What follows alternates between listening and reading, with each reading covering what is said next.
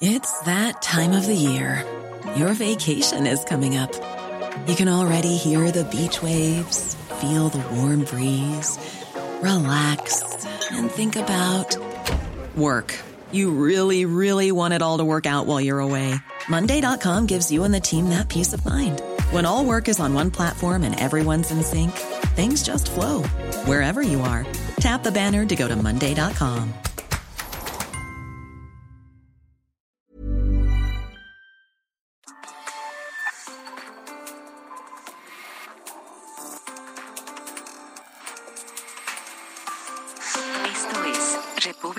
Hola, ¿qué tal? Muy buenas noches. Bienvenidos a República H, donde le presentamos lo que realmente ocurre en México. ¿Cómo le fue hoy?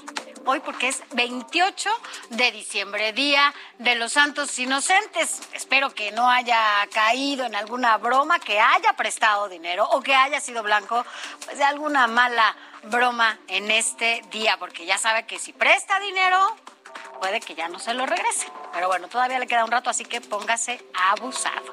Yo soy Sofía García y a nombre del titular de este espacio, Alejandro Cacho, le damos la más cordial bienvenida y arrancamos rápidamente a detalle toda la información porque mire, a pesar de que es la última semana de diciembre hay muchísima información. Esta noche, bueno, pues le daremos a conocer el total de casos de Omicron registrados en México. También le vamos a platicar sobre la declaración, ya sabe, de estas declaraciones que hace el subsecretario López Gatel, en la que ya de plano el doctor descartó que se contemple vacunar a menores de 15 años contra COVID-19, a pesar de que hoy en día en el mundo son las víctimas más importantes de esta COVID-19. Mire, también le vamos a informar que tras una jornada maratónica de por lo menos 27 horas de audiencia. Esta noche fue vinculado a proceso José Manuel del Río, eh, secretario técnico de la Junta de Coordinación Política del Senado. ¿Qué han dicho o qué ha pasado? durante estas 27 horas. Aquí se lo vamos a dar a conocer. Conversaremos también con el director de la Agencia de Investigación T-Research, Carlos Pena, quien asegura que se han registrado más de 108 mil asesinatos en lo que va en esta administración del presidente López Obrador.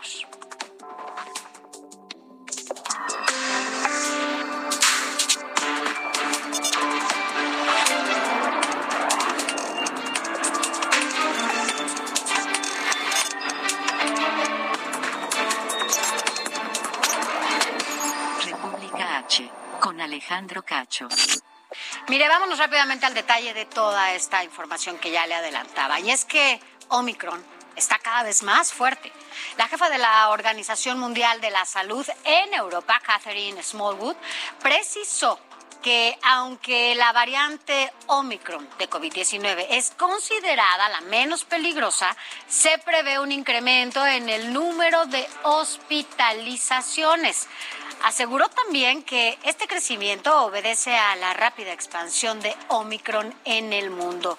Dijo que la mayor parte de los hospitalizados por esta variante son personas sin vacuna contra COVID-19 o solo tienen una dosis aplicada. Ya sabe que se ha dado también en diferentes partes del mundo estas organizaciones que se han pronunciado en contra de la vacuna contra COVID-19 y ellos han sido un factor primordial para la propagación de esta nueva variante Omicron. Pero mire, el portal Flag Award reportó la cancelación de 2.450 vuelos en el mundo debido a esta variante Omicron. En Estados Unidos tan solo diversas aerolíneas cancelaron casi mil vuelos el día de hoy, solo hoy con lo que ya suman un total de 3.800. En tanto, en Finlandia, el gobierno también prohibió el ingreso a viajantes extranjeros no vacunados contra COVID-19, aunque sus pruebas sean negativas.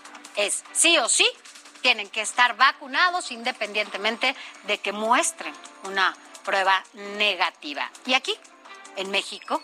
El Instituto Nacional de Migración pues ya responsabilizó al Aeropuerto Internacional de la Ciudad de México de permitir la saturación de sus puntos de revisión. Esto debido a la llegada simultánea de varios vuelos que estaban demorados y también esto consecuencia de obras de remodelación que llevan años en este aeropuerto internacional de la Ciudad de México. Si usted ha llegado a cualquiera de las terminales, a la 1 o a la 2, siempre tienen alguna pues obra que se está llevando a cabo dentro y fuera y también yo no sé si usted pudo ver ayer las imágenes que se estaban registrando en el Aeropuerto Internacional de la Ciudad de México, pero estaba que parecía que estaban regalando los boletos y la verdad es que estaba brutal la cantidad de gente que estaba formada, no había ningún operativo especial para estas fechas, parecía que no pasaba nada y que no estábamos en pandemia. Afortunadamente, mucha de la gente que estaba allá dentro del aeropuerto, bueno, pues iba con las medidas sanitarias necesarias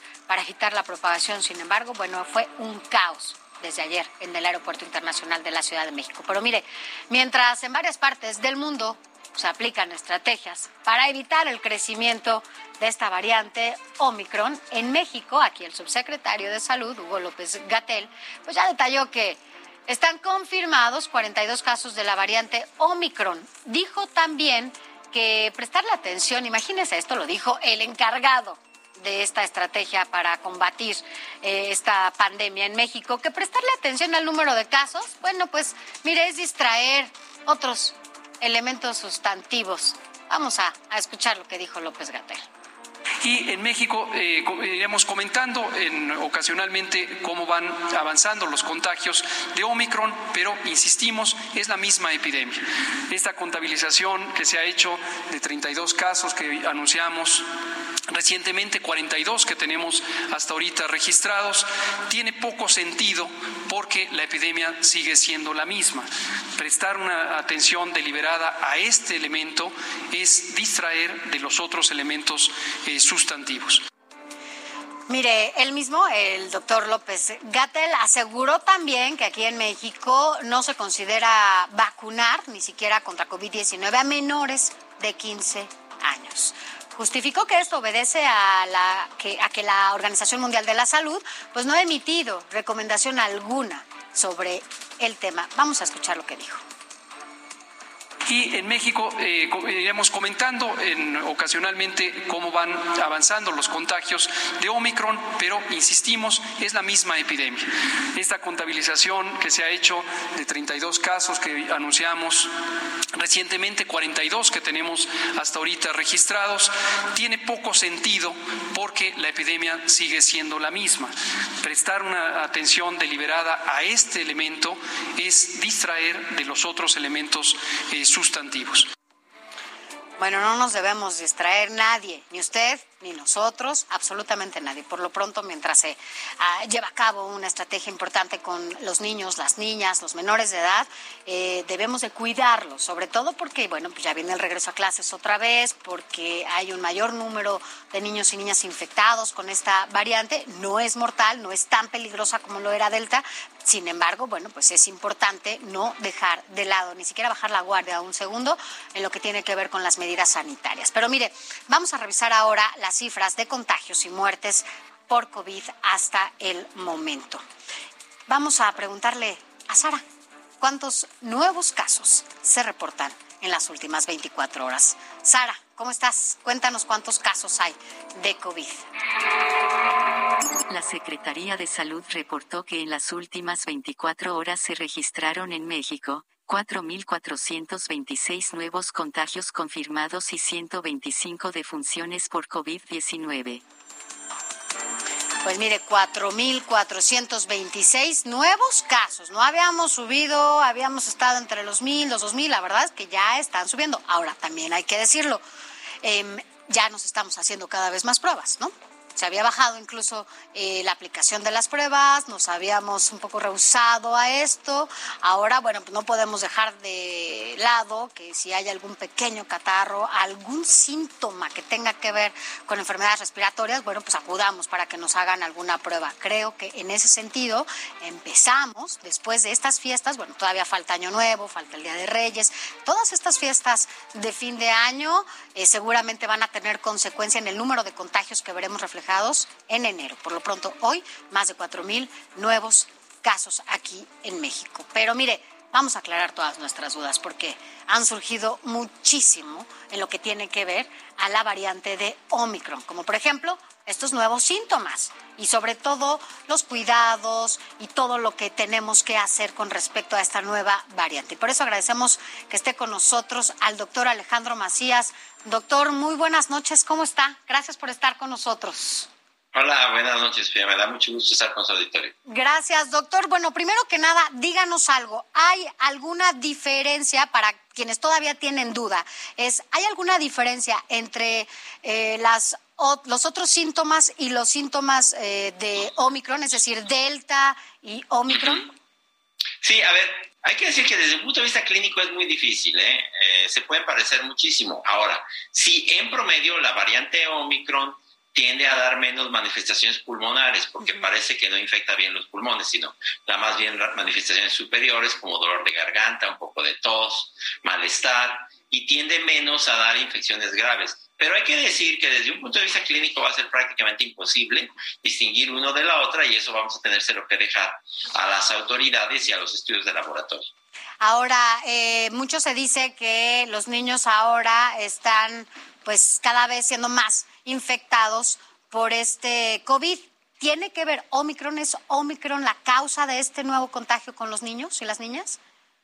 los niños han estado relativamente menos afectados con las variantes anteriores por varios motivos, entre otros porque habían estado eh, menos expuestos y ahora porque tienen tasas de vacunación más alta, pero no es porque específicamente la variante Omicron tienda a infectarlos más a ellos. ¿eh? Yo creo que aquí lo que vamos a tener que eh, ser muy cautos también es en, en, determinar cuáles son las tasas de incidencia por grupos de edad. sí sigue siendo verdad que la enfermedad parece ser más leve todavía en niños, pero que en la medida en que es una variante que viene por mucha gente, pues no sería nada difícil que veamos cada vez más proporción de niños infectados. Oiga, doctor, ayer había aquí un debate, se lo tengo que contar, entre cuáles los nuevos síntomas, ¿no? De, que tienen que ver con, con Omicron y, bueno, cuáles eran antes Delta, que eran como más, ah, como más dolorosos, la cabeza, el cansancio. El cansancio, por ejemplo, era un factor que ahora decían que es más relevante en Omicron que en Delta. ¿Es real? Se traslapa mucho, digamos que eh, lo que está descrito, porque hay que decir una cosa, ¿eh? aunque ya hay casos de Omicron en México, todavía la mayoría de los casos, hasta donde sabemos, no son Omicron, ¿eh? todavía la mayoría son Delta.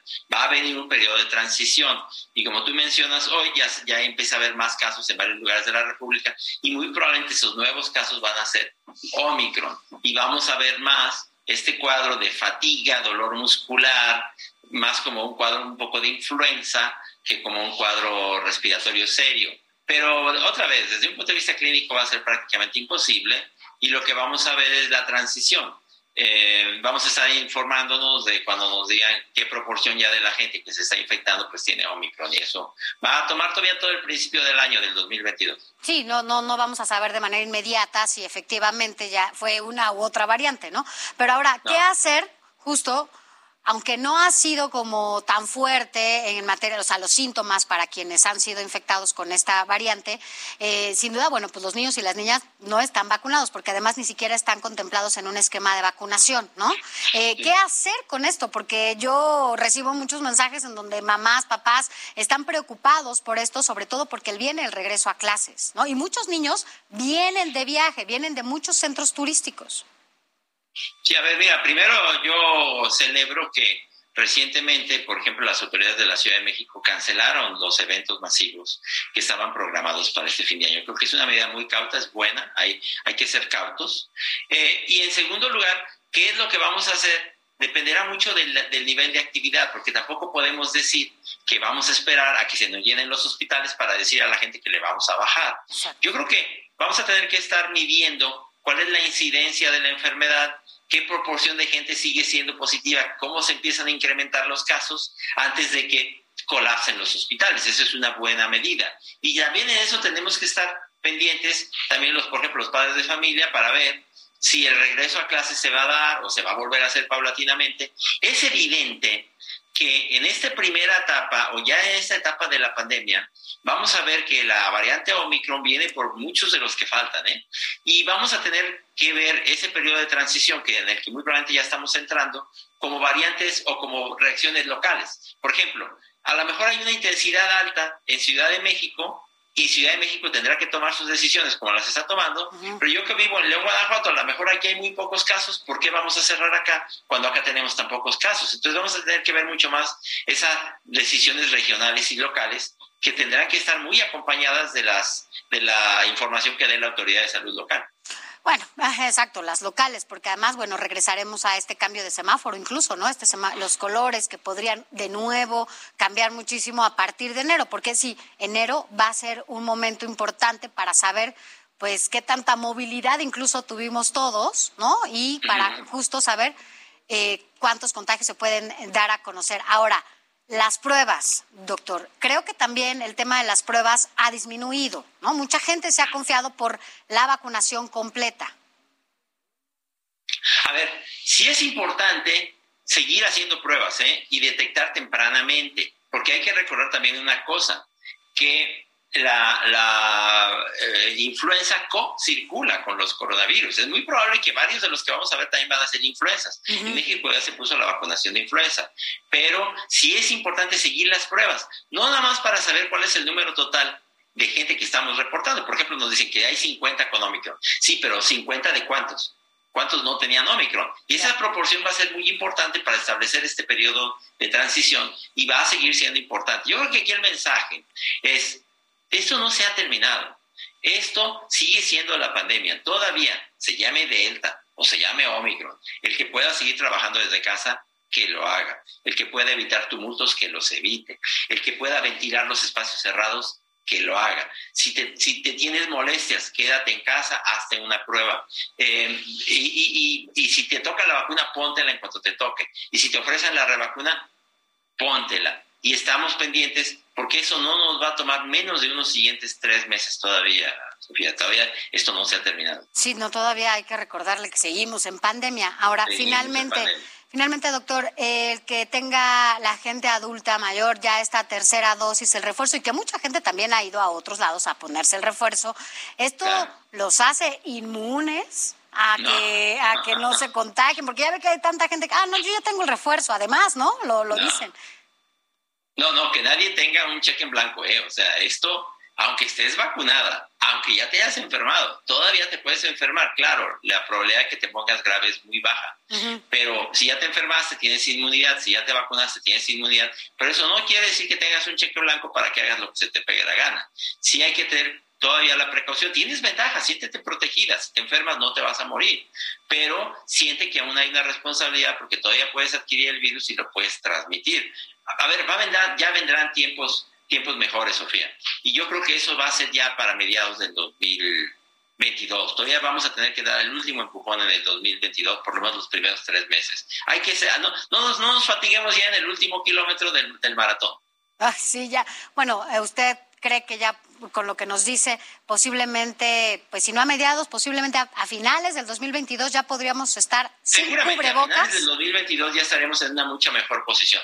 Yo creo que todavía mientras pase el frío en México en esas eh, enero, febrero, marzo, vamos a tener todavía tiempos difíciles por entrar a la variante Omicron, pero creo que pasando eso vamos a tener una situación mucho más estable y vamos a empezar a pasar un poco a poco a la nueva normalidad, que tampoco va a ser como antes. O sea, habrá que aceptar que hay cosas que llegaron ya para quedarse. Por lo pronto, niñas y niños tienen que vacunarse, bueno, toda la, población que así lo requiera, pues, contra la influenza, ¿no?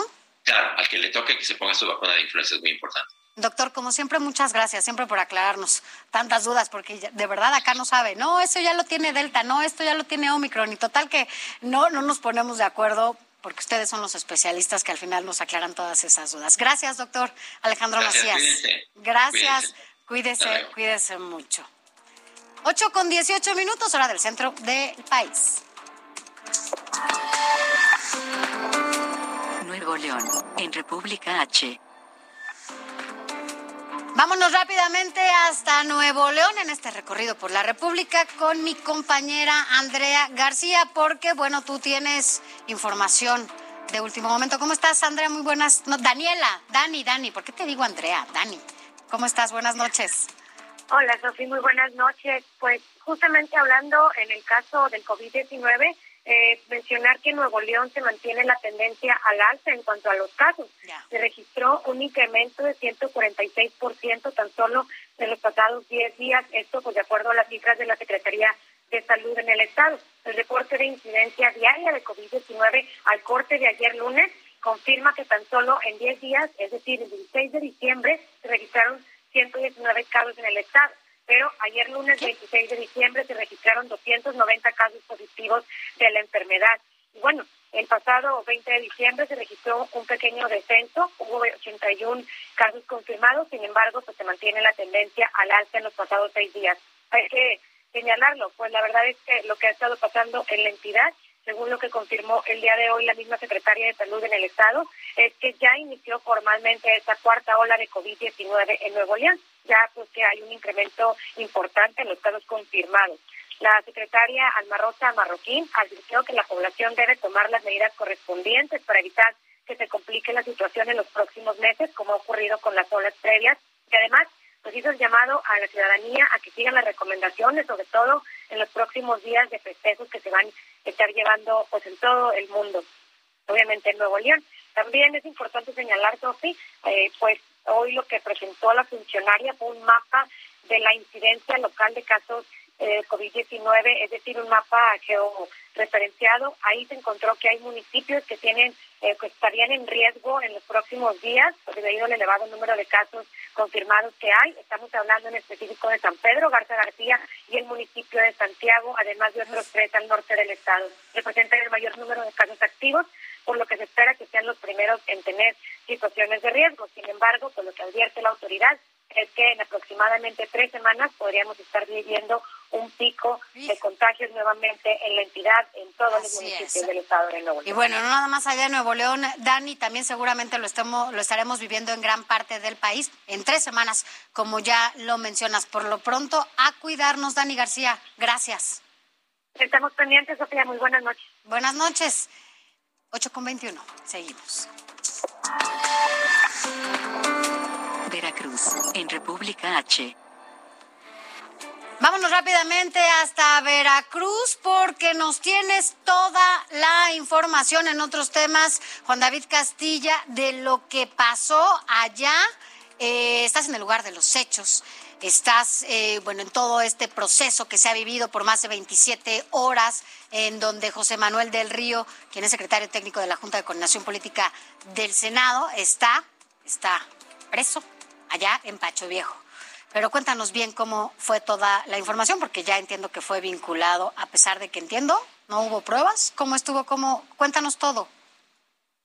Hola, ¿qué tal? Muy buenas noches, Sofía. Te saludo con mucho gusto desde el estado de Veracruz. Efectivamente, me encuentro afuera del penal de Pacho Viejo, municipio de Coatepec, un municipio que se encuentra muy cerca de Jalapa, la capital del estado, aproximadamente 10 kilómetros.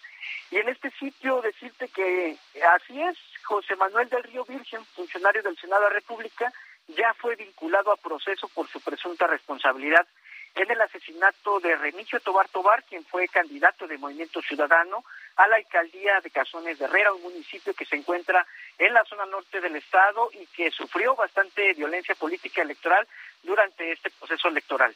Eh, comentarte que después de una audiencia de más de 27 horas, como bien lo comentabas, aquí en las salas de juicios orales, el juez de control Francisco Reyes Contreras ratificó la medida cautelar de prisión preventiva oficiosa contra el colaborador del senador Ricardo Monreal. Eh, pudimos platicar hace unos minutos con su abogado Jorge Reyes Peralta y nos indicaba que la investigación complementaria será por tres meses y que hasta el momento se desconoce si el imputado será trasladado a otro penal. También nos comentaba el abogado que la Fiscalía General del Estado de Veracruz no presentó elementos de prueba que realmente relacionen a su cliente con este crimen. Recordar, Sofía, que el secretario técnico de la Junta de Coordinación Política en el Senado fue detenido el pasado miércoles 22 de diciembre, esto sobre la carretera Cosamaloapan Tustepec en la zona sur de la entidad veracruzana. Ese mismo día, Sofía, en la audiencia inicial, el juez dictó un año de prisión preventiva contra el imputado y fue ingresado de manera inmediata al centro de reinserción social mencionado. El viernes 24 de diciembre, los senadores Ricardo Monreal, Dante Delgado y Claudia Valderas acudieron al reclusorio donde indicaron que los jueces locales tenían la oportunidad de actuar con dignidad y decoro en este caso para dignificar al Poder Judicial en el Estado de Veracruz. Sin embargo, esta noche, el líder estatal del Movimiento Ciudadano, eh, quien fue testigo en este caso, confirmó que su compañero es un preso político del gobierno de Veracruz y que continuará exigiendo justicia, Sofía. Ya, pues Juan David Castilla, gracias, gracias por todo esto que nos narras y bueno, pues nosotros estaremos eh, seguramente enlazándonos contigo en los próximos días para que nos digas qué sigue. Gracias y buenas noches. Excelente noche, Sofía. Hasta luego. Gracias.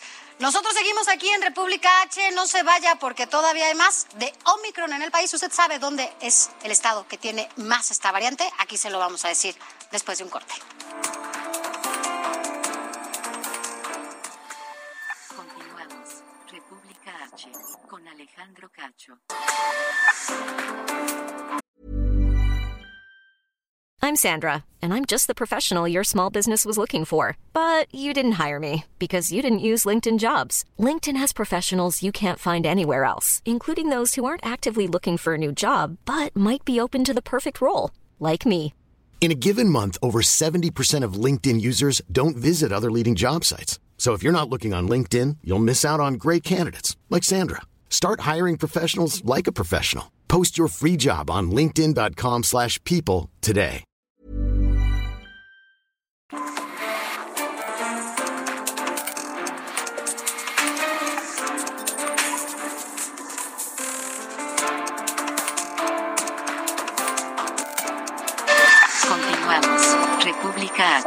Con Alejandro Cacho.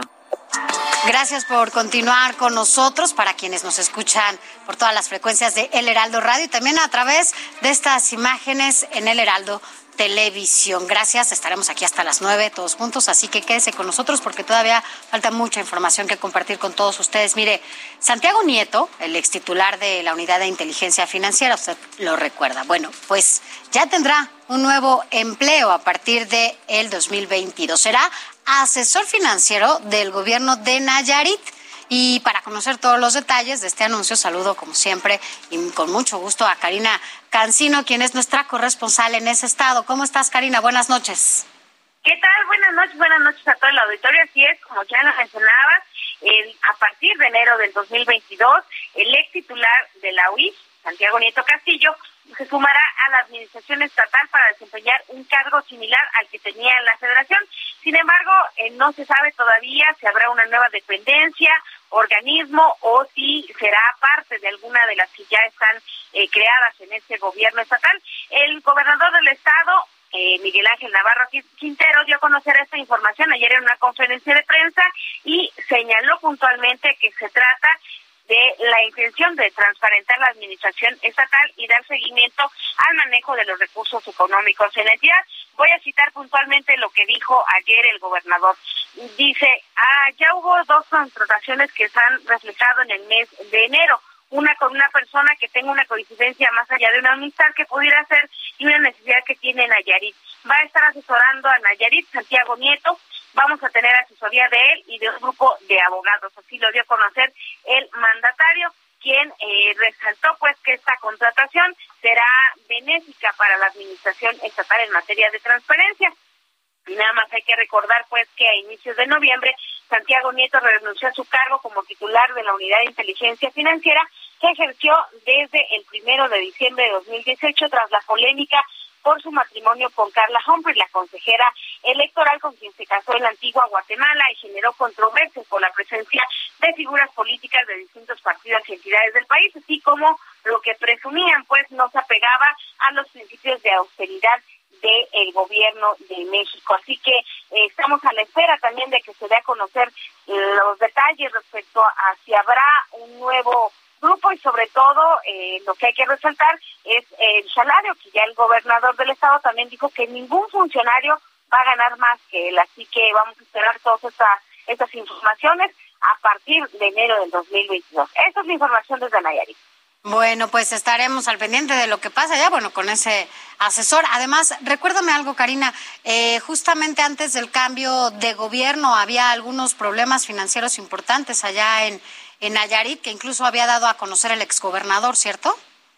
Así es, ah, dieron a conocer esta situación eh, que había por mano, manejos eh, irregulares del gobierno de Roberto Sandoval, el exgobernador que está preso desde junio pasado en un penal federal por eh, varios delitos de los que se le acusa, peculado, de desvío de recursos y bueno, algunos también del fuero común que tienen que ver con falsificación de firmas y otros asuntos de terrenos y cuestiones eh, de fondos estatales, de fondos económicos estatales que se tendrían que haber dado a beneficiarios a los que nunca llegó y que hubo presunta desviación de los recursos.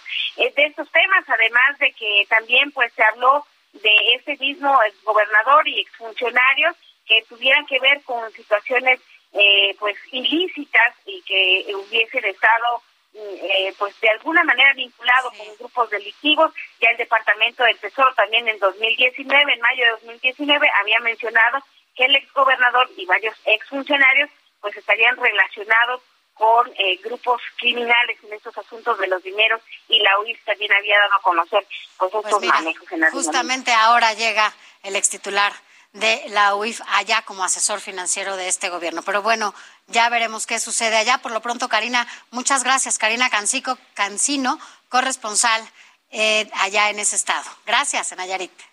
Buenas noches, estamos pendientes. Gracias. Y mira, a propósito, a propósito de, de, Nayarit, vamos a, a, escuchar lo que dijo el gobernador, el gobernador Miguel Ángel Navarro sobre este tema. Escuchemos.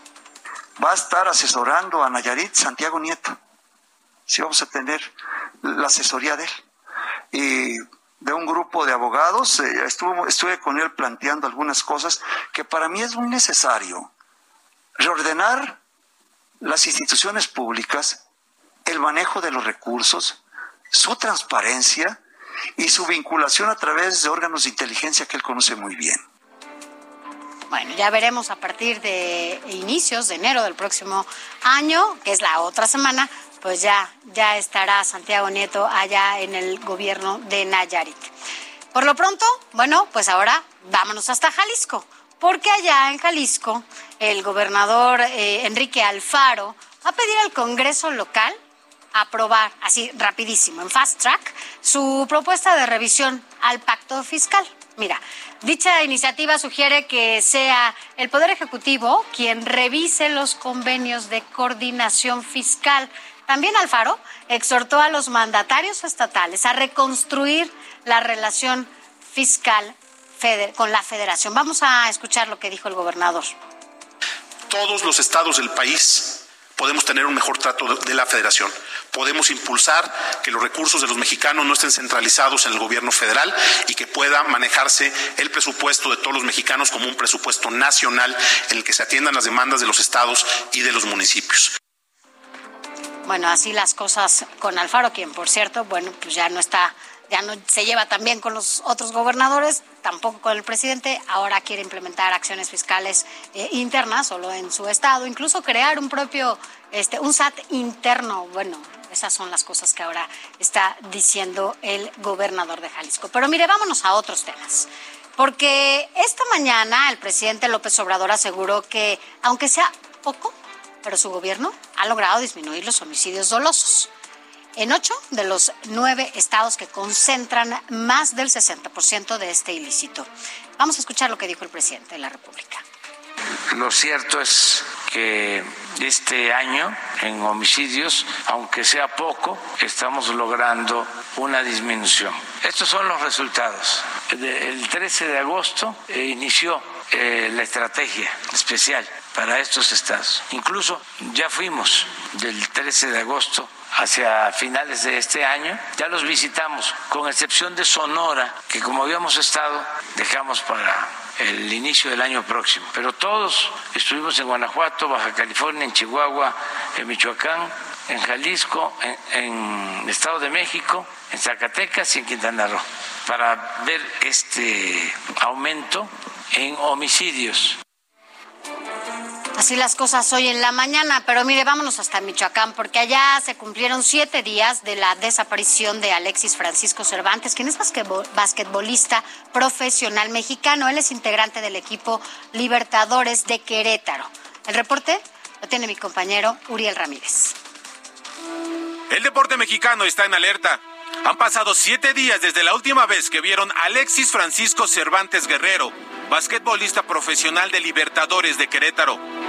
La Fiscalía General del Estado de Michoacán inició un operativo de búsqueda en la zona de Zaguayo La Barca, a la altura de la comunidad de Jamay, municipio de Ocotlán, que fue la zona donde por última vez se tuvo contacto con Alexis. Oscar Cervantes, hermano del basquetbolista profesional, nos confirmó del operativo de búsqueda. Se está desplegando un operativo eh, por las zonas donde los agentes de la Fiscalía de Morelia este, ubican más o menos el seguimiento de dónde fue donde se tuvo contacto por última vez. Ellos andaban haciendo investigación de campo por ahí en la zona. La última comunicación que tuvieron con Alexis Cervantes fue el pasado 21 de diciembre en Los Reyes. El basquetbolista fue contratado para jugar un torneo en Tancítaro, Michoacán. Cuando terminó se disponía a viajar a Jalisco para luego tomar un vuelo que lo llevaría a Los Mochis a pasar las fiestas decembrinas con sus familiares. Pero Alexis nunca llegó. Se logró establecer contacto con la familia, quienes corroboraron que efectivamente no tenían información sobre el paradero de, Alexis. Eh, se iniciaron eh, actos de investigación también tanto en Los Reyes como en otros en otros puntos, lo que permitió establecer de que Alexis había abordado un taxi con rumbo a, a la ciudad de Guadalajara. Sin embargo, también se, se obtuvo información en el sentido de que el taxista que había de llevar a Alexis al estado de Jalisco también estaba desaparecido. Decidió tomar un taxi eh, ya hay también declaraciones de la esposa del taxista, de los compañeros del taxista, tengo entendido.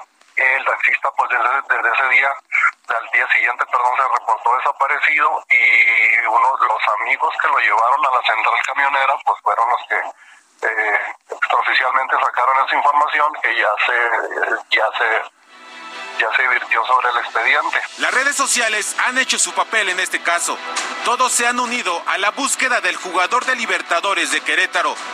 El expediente ya se encuentra en la Fiscalía General del Estado de Michoacán y por ahora ya se inició una indagatoria por noticia criminal. Uriel Ramírez, Heraldo Televisión. Así las cosas en materia de inseguridad en todo el país. Las desapariciones siguen y bueno, pues esperemos que pronto tengamos noticias de este caso. Por eso, por eso aquí le vamos a dar un resumen sobre los temas de inseguridad que se vive en todo el país. Ponga atención porque vamos a hablar de todas las entidades.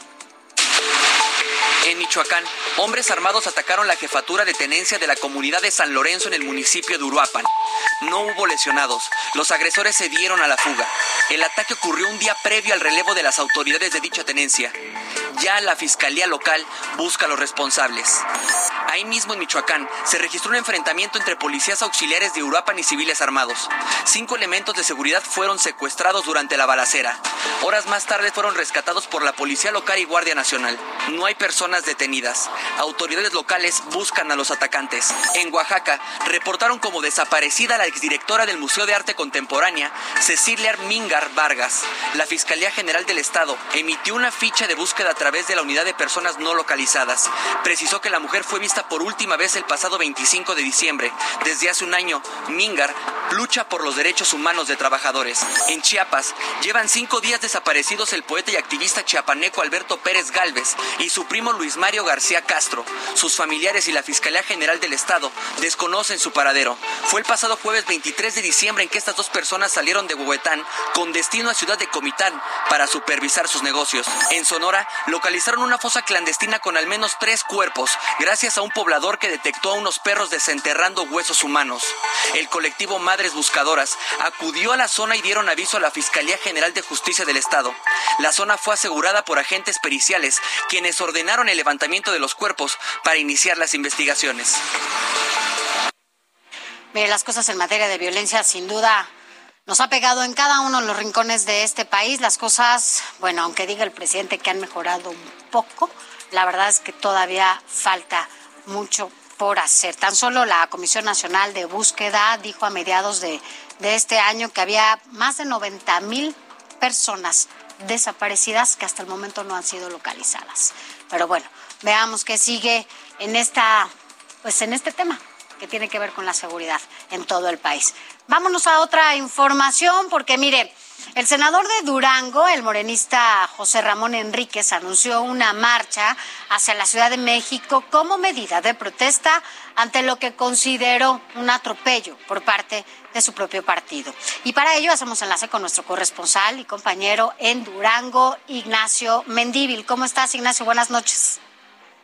¿Qué tal? Muy buenas noches. Te saludo desde aquí, desde la ciudad capital de Durango. Y efectivamente, después de, los reclamos que ha hecho el senador eh, José Ramón Enríquez y que, bueno, también había anunciado que ya promovió pues algunos eh, recursos jurídicos hacia el interior del mismo Morena, como también ante el Tribunal Federal Electoral con relación pues a que no está de acuerdo que no haya sido él eh, el elegido para ser el candidato a Durango por Morena para la gubernatura cuando dice él que tiene todas las encuestas a su favor. Y por eso en redes sociales y bueno, y su gente ya está convocando a reunirse para que el día 3 este día 3 de diciembre, allí en Paseo de la Reforma, estarán arribando no menos de 20 camiones que ya están listos para transportar a toda la gente que está con él de Morena y simpatizantes de la sociedad civil para manifestarse en contra de esta eh, determinación que dice él que es injusta que porque es política y no se atendió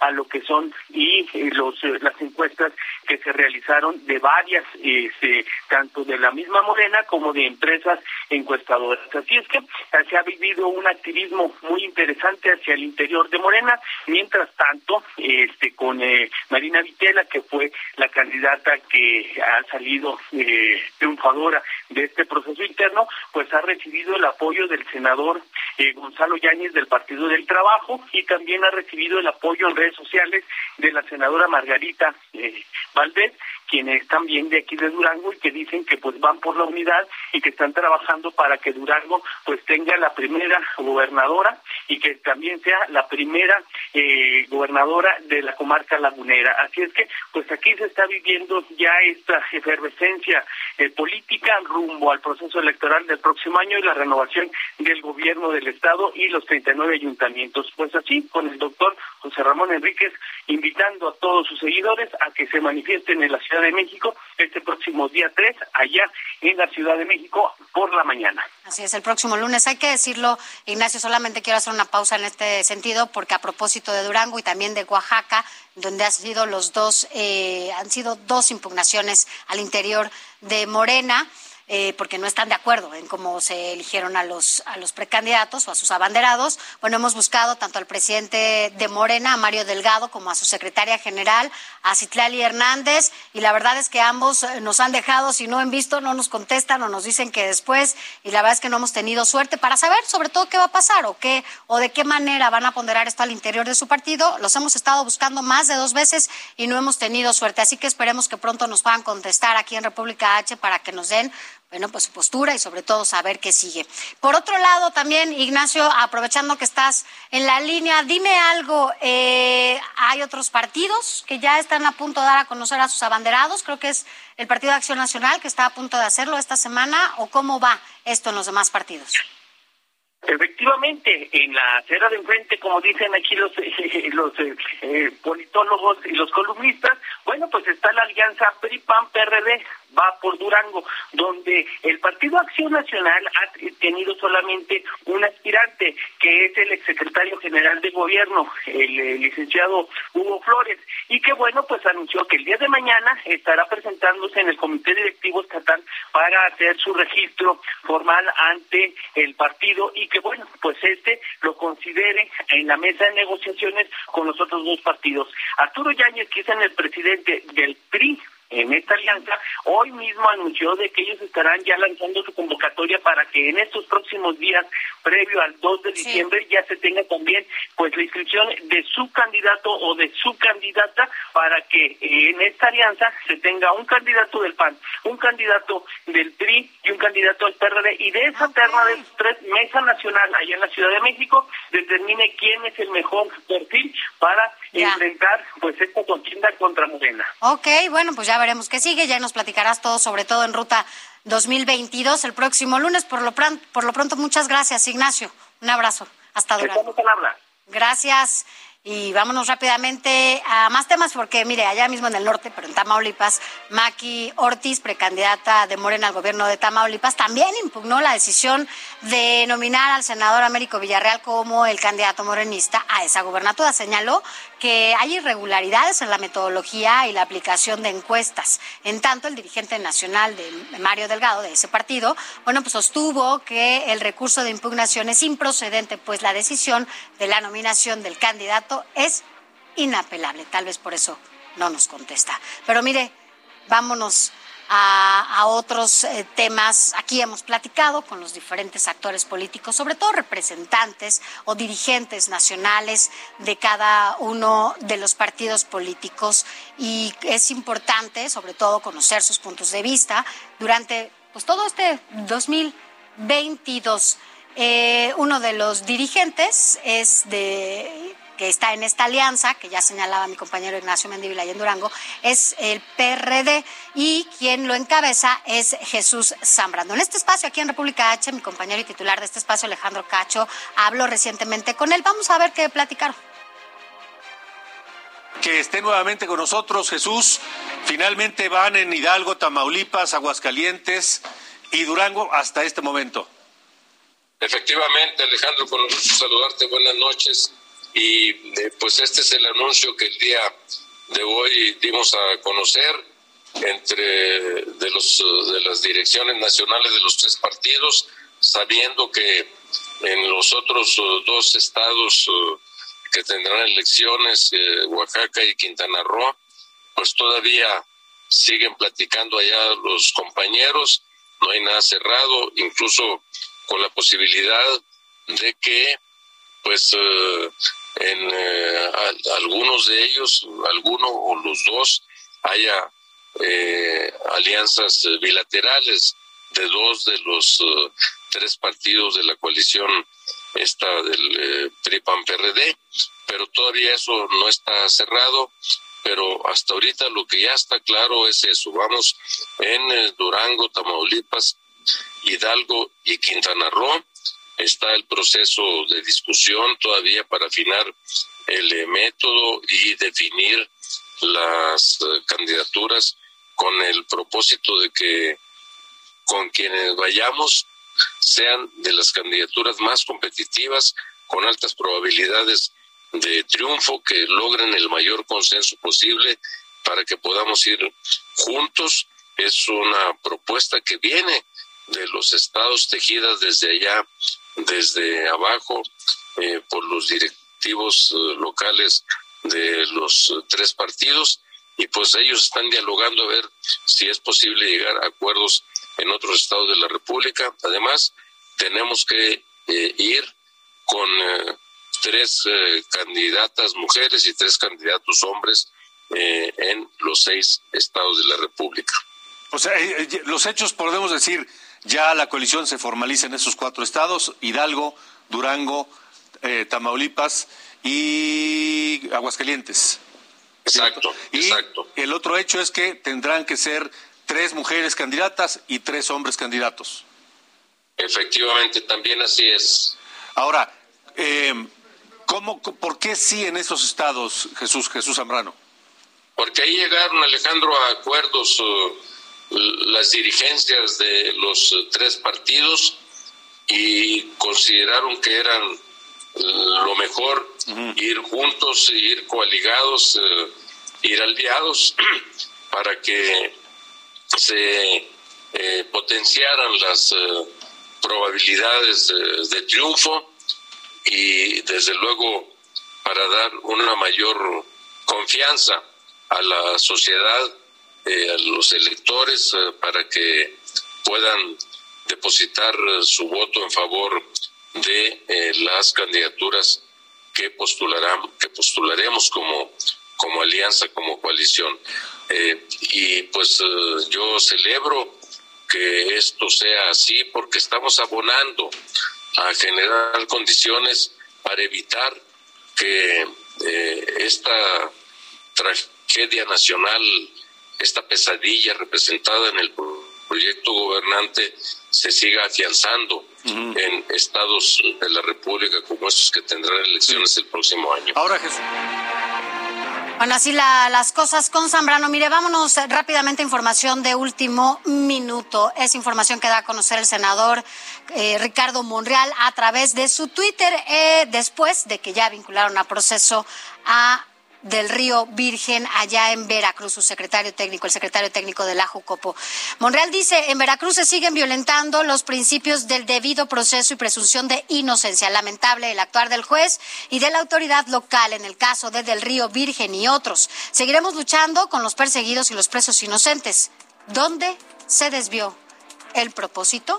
Es lo que pregunta Ricardo Monreal ya fue vinculado a proceso el secretario técnico de la Junta de Coordinación Política, una persona pues muy, muy cercana a Ricardo Monreal, también a Dante Delgado. Ellos dos han estado muy de cerca en este proceso.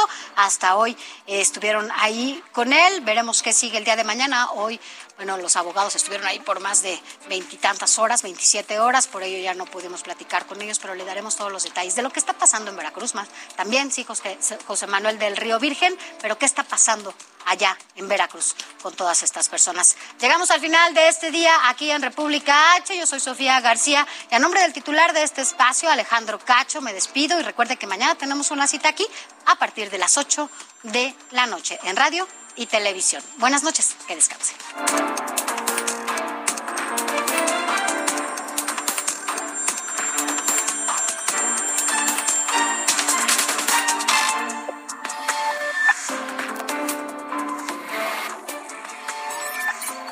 Esto fue República H con Alejandro Cacho. Hi, I'm Daniel, founder of Pretty Litter. Cats and cat owners deserve better than any old-fashioned litter. That's why I teamed up with scientists and veterinarians to create Pretty Litter. Its innovative crystal formula has superior odor control and weighs up to 80% less than clay litter. Pretty Litter even monitors health by changing colors to help detect early signs of potential illness. It's the world's smartest kitty litter. Go to prettylitter.com and use code ACAST for 20% off your first order and a free cat toy. Terms and conditions apply. See site for details.